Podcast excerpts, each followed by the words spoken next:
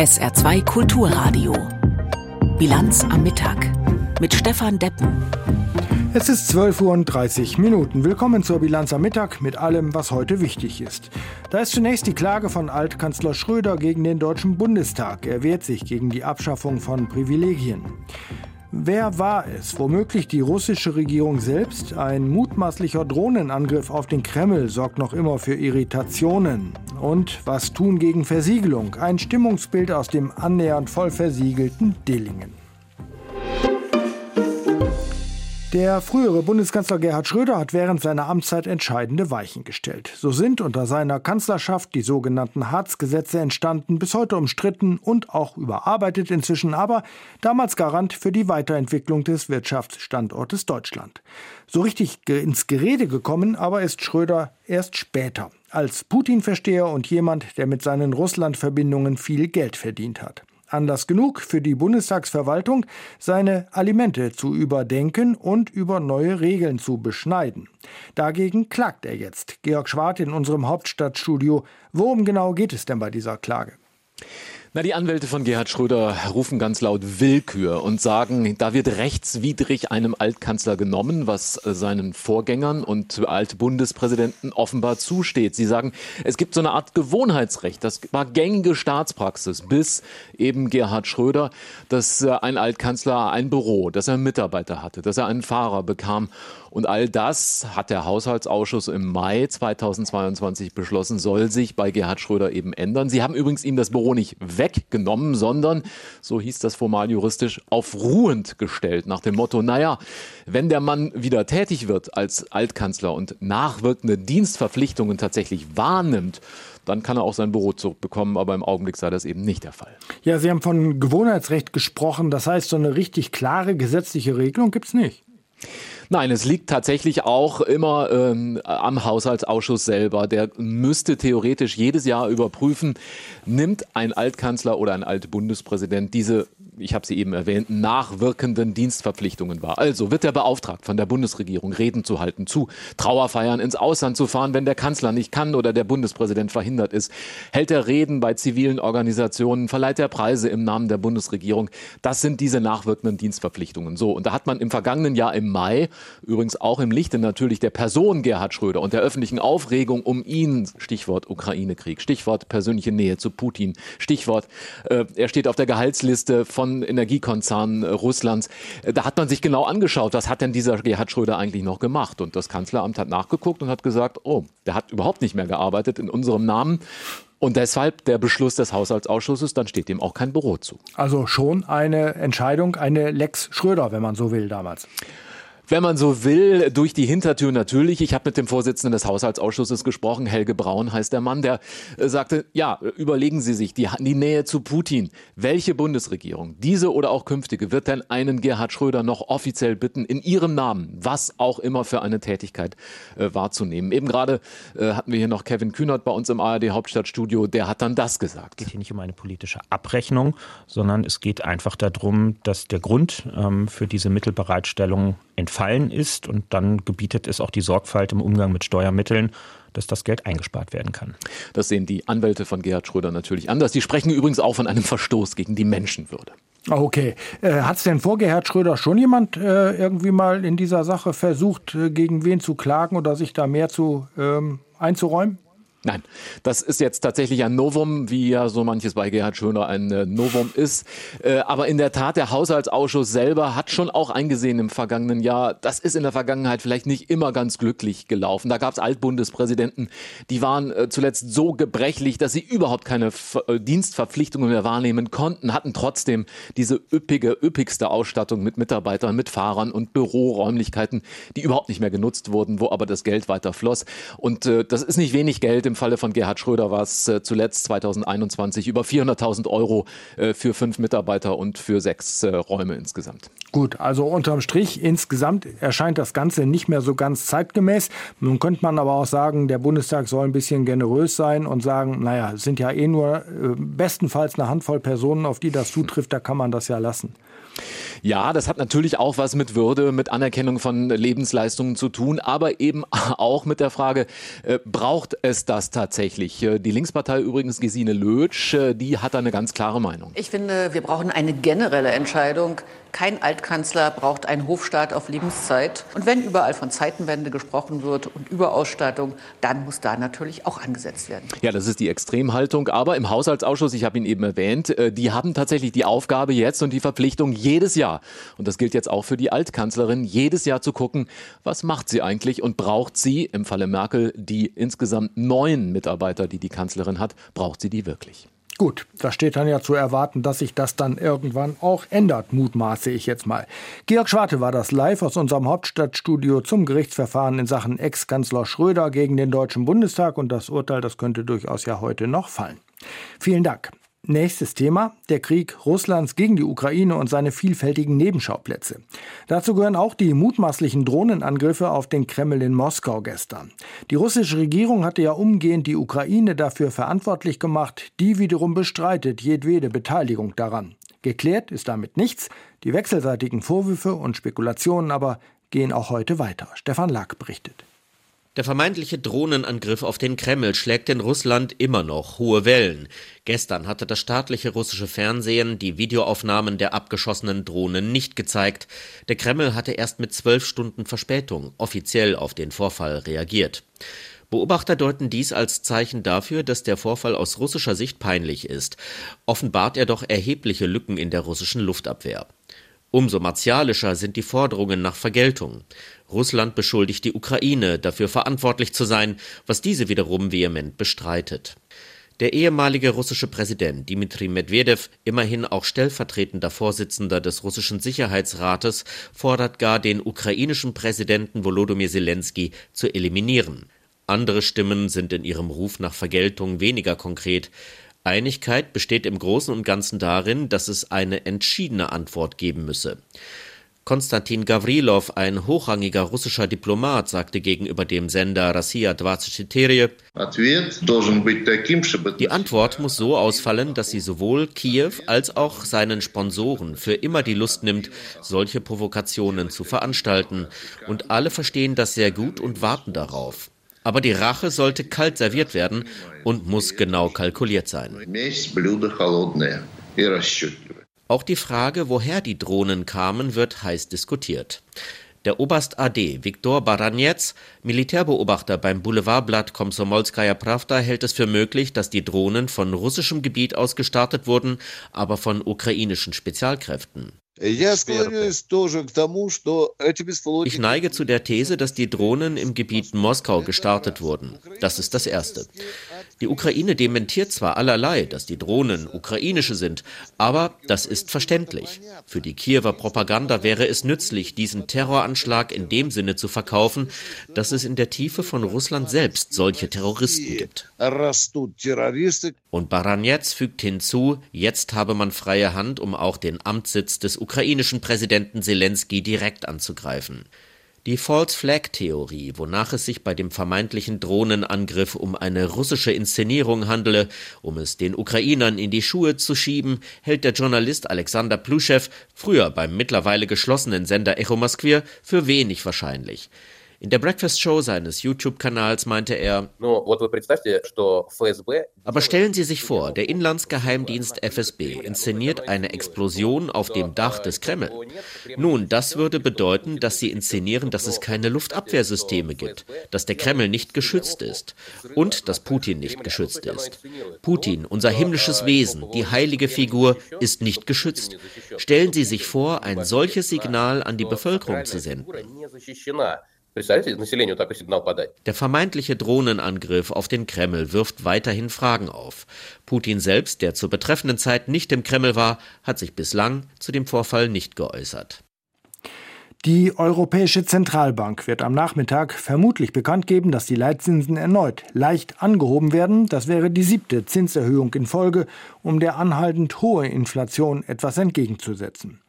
Diese Erwartung wird genährt von der US-amerikanischen Notenbank Fed. Die nämlich hat gestern Abend die Leitzinsen in den USA erneut leicht erhöht. Aus Washington Katrin Brandt. Der erlösende Satz kam nicht. Jerome Powell, der Chef der US-Notenbank, wollte vor Journalisten nicht bestätigen, dass dies der letzte Zinsschritt gewesen ist. Heute ist keine Entscheidung über eine Pause gefallen, sagte Powell am Mittwochnachmittag. Aber ließ er durchscheinen, die Entscheider hätten das Gefühl, sich dem Ende zu nähern oder schon angekommen zu sein. Nun wollen die Notenbanker sich in den kommenden Wochen und Monaten anschauen, wie sich die Wirtschaft, die Inflation und die Finanzmärkte entwickeln und dann, nach Datenlage, wollen sie bestimmen, in welchem Ausmaß sie gegensteuern. Das klingt von der Wortwahl her deutlich zurückhaltender als in den vergangenen Monaten, das betonte auch Paul. Im März lag die Inflation in den USA bei 5 Prozent. Das heißt, die Inflation hat sich etwas abgeschwächt seit Mitte vorigen Jahres. Trotzdem bleibt der Druck hoch und der Prozess, die Inflation zurück auf 2 Prozent zu bringen, hat noch einen langen Weg zurückzulegen. Entsprechend machte Paul klar, dass mit einer Zinssenkung in nächster Zeit nicht zu rechnen ist. Zehnmal hat die Fed seit vorigem Sommer den Leitzins angehoben. In zum Teil großen Schritten stieg er von nahe Null auf nun 5 bis 5,25 Prozent, auf den höchsten Zinssatz seit der Finanzkrise. Die Folgen machen sich in den USA vor allem auf dem Immobilienmarkt bemerkbar. Im Wohnungsbau tue sich wenig, was an den hohen Hypothekenzinsen liege, konstatierte die Fed in ihrem Bericht. Die steigenden Zinsen waren auch ein Grund für den Zusammenbruch mehrerer Banken, die sich nicht gut genug abgesichert hatten. Paul erwartet, dass die Krise im Bankensektor ebenfalls dazu beiträgt, die Inflation zu senken, weil es nun schwieriger werden könnte, an Kredite zu kommen. Doch das Ausmaß dieses Effektes sei nicht abzuschätzen. The extent of these effects remains uncertain. Es war eine der größten Operationen im Kampf gegen die italienische Mafia, so die Bundesinnenministerin gestern. Sie bezog sich damit auf die europaweite Aktion. Über 1000 Einsatzkräfte allein in Deutschland durchsuchten Häuser und Wohnungen und nahmen eine Reihe von Personen fest. Der Einsatz galt der italienischen Mafia-Organisation Drangheta. Aus Rom kommentiert Elisabeth Pongratz. Es wirkt ganz unscheinbar, das kleine Örtchen San Luca. Unverputzte Fassaden, ein beschaulicher Marktplatz mit Brunnen, Kirche und Bar. An einem Hang liegt es, in Kalabrien, fast an der Spitze des italienischen Stiefels. Es wirkt so weit weg, und doch ist es so nah. Die Großrazzia hat es uns allen vor Augen geführt. In San Luca sind die Familien der Drangheta zu Hause, jener Mafia-Organisation, die als die größte, die reichste und die gefährlichste in Italien gilt. Doch die Drangheta ist inzwischen weitaus mehr als das. Sie ist eine Krake, deren Arme sich über die ganze Welt spannen. Die Drangheta setzt sich aus einzelnen Gruppen zusammen. Untereinander ist man durch die Familie verbunden. Das schweißt zusammen. Das sind die einzelnen Kraken, die um sich herum wieder ihre gefährlichen Arme ausstrecken. Mit Hilfe ihrer Struktur hat es diese Mafia-Organisation geschafft, rund 50 Milliarden Euro pro Jahr umzusetzen, so jedenfalls die Schätzungen. Gerade wegen ihrer Struktur ist es so schwierig, in die einzelnen Gruppen einzudringen. Das haben auch die Ermittler gemerkt. Jahre hat es gedauert, bis die Undercover-Agenten Vertrauen aufgebaut haben. So erzählte es ein belgischer Ermittler. Denn die erfolgreiche Großrazzia hat in Belgien begonnen. Nach drei Jahren durfte man erstmals an Festen in San Luca teilnehmen. Da war man den Verdächtigen im Drogenhandel schon ganz nah. Doch glücklicherweise setzen die Ermittler von Anfang an auf Teamwork über Grenzen hinweg. Man traf sich mit dem Ross. Das ist die italienische Spezialeinheit der Carabinieri gegen die organisierte Kriminalität. Dann stellte sich heraus, auch Deutschland ist daran beteiligt, denn die kalabrische Krake hat ihre Kraken auf Eissalons, auf Pizzerien, auf Restaurants angesetzt. Danach kamen noch viele weitere Länder dazu, Portugal, Frankreich, Spanien, Rumänien und Slowenien. Bei ihrer Pressekonferenz in Reggio Calabria erzählten die Fahnder, dass es Geldverschiebungen durch chinesische Kanäle gab, dass auch Kräfte aus Südamerika und Pakistan involviert sind. Dieser internationalen Krake setzten die Fahnder ihre Zusammenarbeit entgegen und gewannen. Der Großrazzia ist ein Beispiel dafür, dass es anders nicht mehr gehen kann. Bitcoin, Metaversum. Schon seit vielen Jahren sind die Mafiosi auch hier zu Hause. Ihre Söhne und Töchter lassen sie an Elite-Unis studieren und später in realen und virtuellen Welten kriminelles Geld verdienen. Die territorialen Grenzen existieren nicht mehr. Die Krake wickelt alles cybermäßig ab. Das ist die große Herausforderung für Deutschland, Italien und Co. Die einzelnen Länder haben gezeigt, dass sie das sehr wohl verstanden haben. Nicht allein, nur gemeinsam kann man gewinnen. Im Team gegen die Krake. Es ist genau 12 Uhr und 45 Minuten. Die Nachrichten nun in der Bilanz am Mittag heute mit Peter Weizmann. Der ukrainische Präsident Zelensky hat den Internationalen Strafgerichtshof in Den Haag besucht. Zelensky wurde von Gerichtspräsident Hofmanski empfangen. Das Weltstrafgericht hatte im März einen internationalen Haftbefehl gegen den russischen Präsidenten Putin erlassen, wegen mutmaßlicher Kriegsverbrechen in der Ukraine. Später sind auch Gespräche mit Premier Rütte und Verteidigungsministerin Ollongren geplant. Am Morgen war Zelensky im Parlament empfangen worden.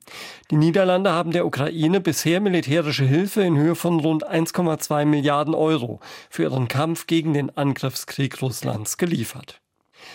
Studenten der Universität des Saarlandes mit wenig Geld können für drei Monate täglich ein kostenloses vegetarisches Menü in der Mensa erhalten. Nach Angaben der Universität können sie sich an den Allgemeinen Studierendenausschuss ASTA wenden. Der überprüfe, ob sie sich in einer Notlage befänden und stelle dann eine Aktionskarte aus. Eine ähnliche Aktion habe es bereits im vergangenen Wintersemester gegeben. Die zurzeit vorliegenden Spendenzusagen ermöglichten rund 50 bedürftigen Studenten kostenlose Mahlzeiten. Nach dem Brand in einem Hochhaus in Saarbrücken-Güdingen haben Experten der Polizei damit begonnen, die Ursache des Feuers zu ermitteln. Bei dem Brand waren in der vergangenen Nacht acht Menschen verletzt worden. Sieben von ihnen wurden ins Krankenhaus gebracht. Das Feuer war in einer Wohnung im zwölften Stock ausgebrochen. Rund 40 Bewohner mussten das Gebäude vorübergehend verlassen. Vier Wohnungen sind laut Polizei derzeit nicht bewohnbar. Die Höhe des Sachschadens steht noch nicht fest.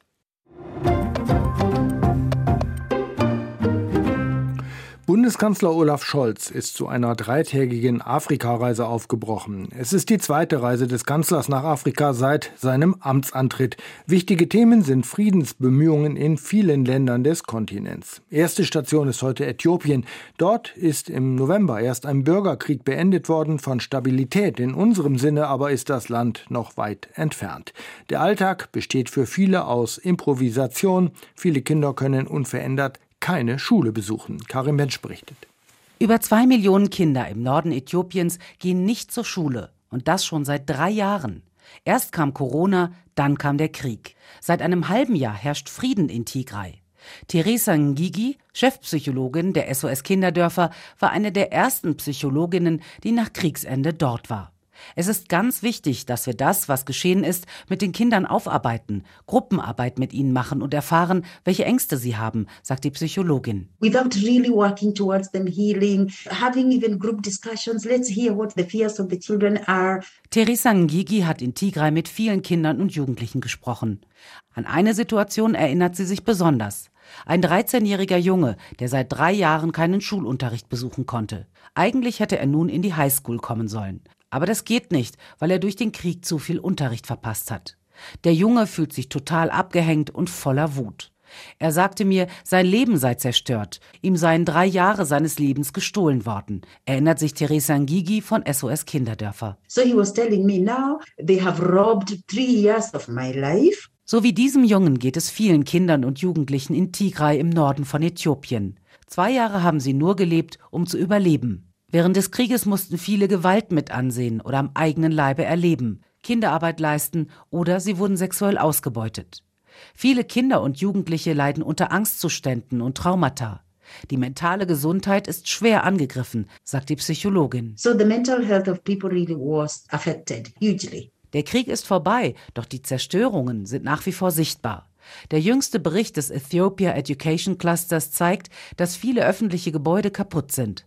80 bis 90 Prozent der Schulen und Krankenhäuser sind beschädigt oder komplett zerstört. Das ist problematisch, sagt Yanti Sueripto, die Vorsitzende von Save the Children USA. 80 to 90 percent of the healthcare infrastructure and schools are damaged or completely destroyed. That is problematic. In Tigray bleiben viele öffentliche Bildungseinrichtungen vorerst weiter geschlossen. Rund 22.500 Lehrerinnen und Lehrer bekommen seit mehr als zwei Jahren kein Gehalt. Experten fürchten, dass die dreijährige Bildungspause im Norden Äthiopiens langfristige Folgen für die Gesellschaft haben werde.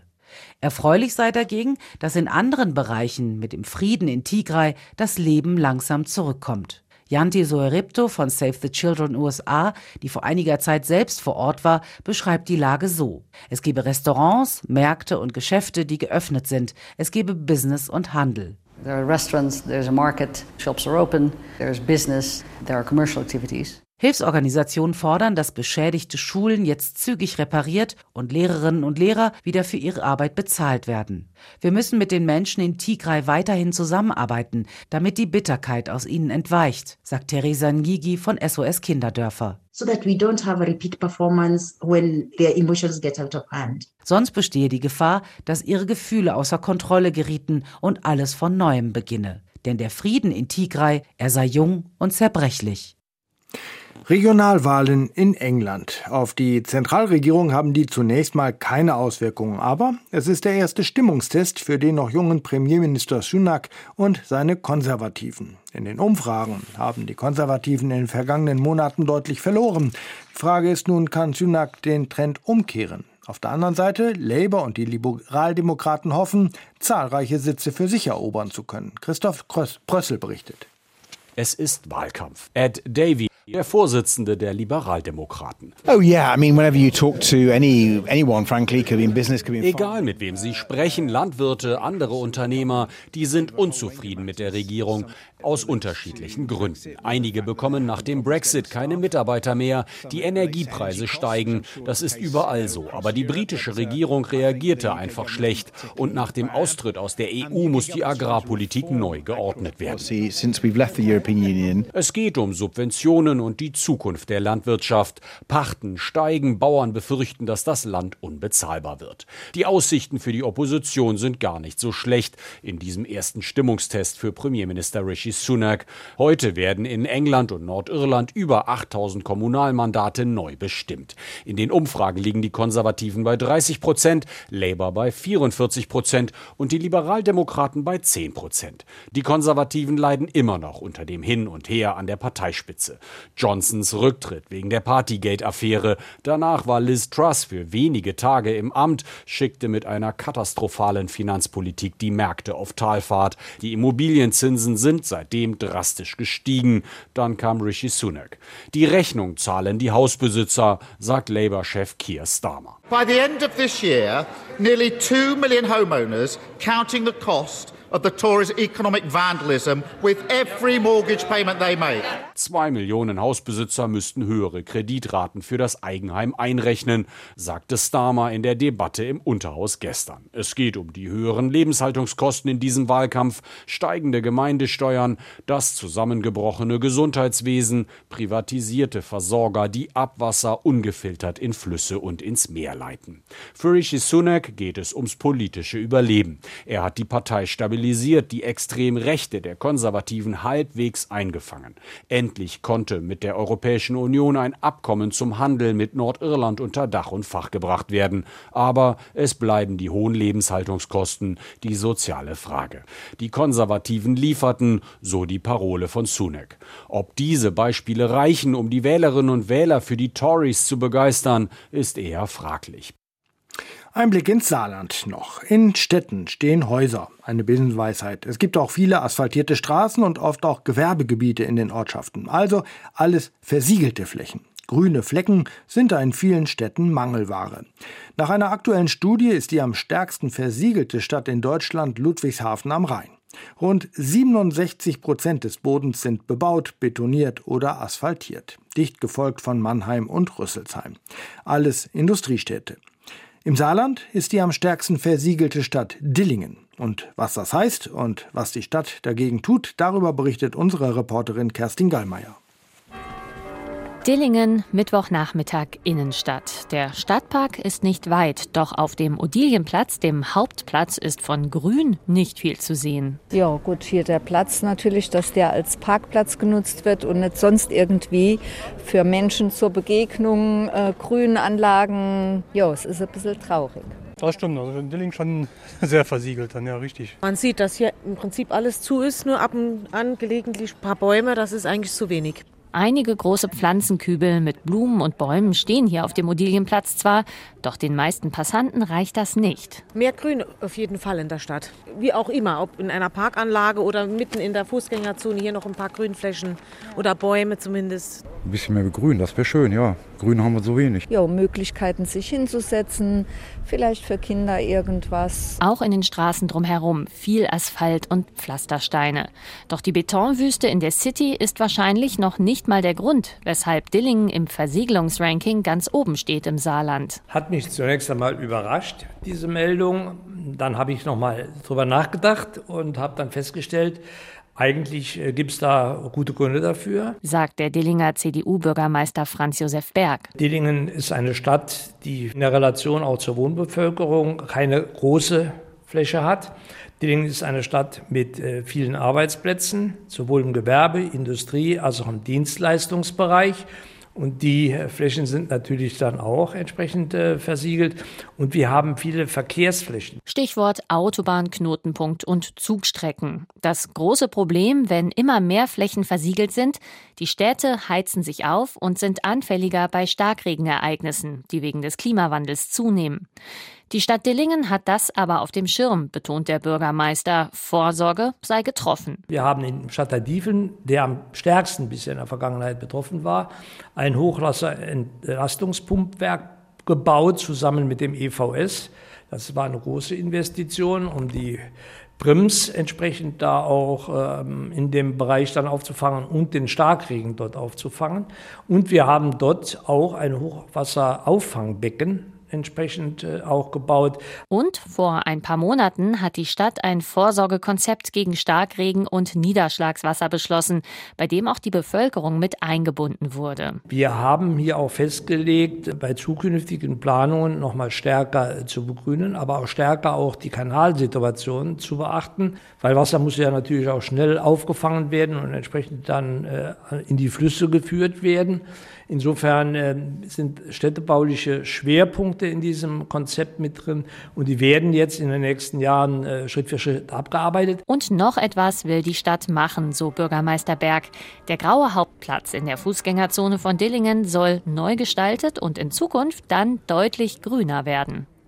Wollen wir mal sehen, ob das klappt. Ein Starkregenereignis jedenfalls ist heute nicht zu erwarten. Damit sind wir beim Wetter.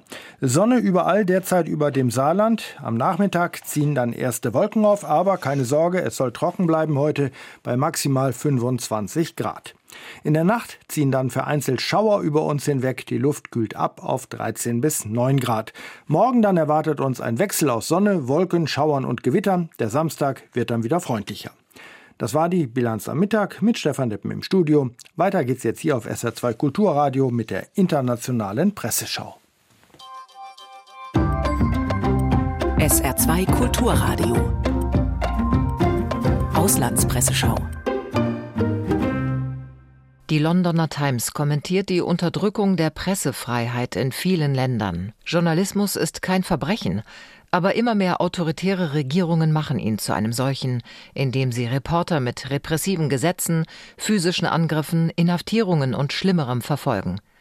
Es ist ein beispielloser Angriff auf die Pressefreiheit, bei dem jedes Mittel eingesetzt wird, um Reporter mundtot zu machen und zu verhindern, dass peinliche Wahrheiten an die Öffentlichkeit gelangen. Auf der Liste der Regime, die Journalisten am häufigsten inhaftieren, stehen bekannte Länder. Iran, Myanmar, Russland sowie China, das auch als größtes Journalistengefängnis der Welt bezeichnet wird. Zum russischen Angriffskrieg in der Ukraine schreibt die französische Zeitung Le Figaro, auf den Schultern der ukrainischen Führung lastet ein immenser Druck. Die Gegenoffensive könnte zu Schwierigkeiten führen.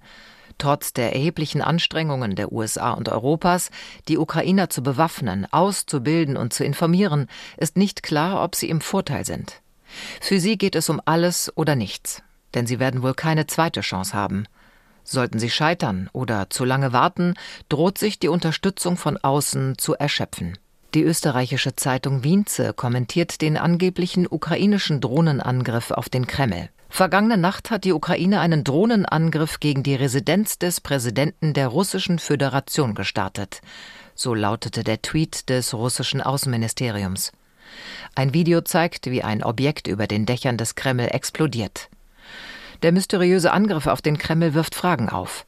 Das erste Opfer des Krieges ist die Wahrheit.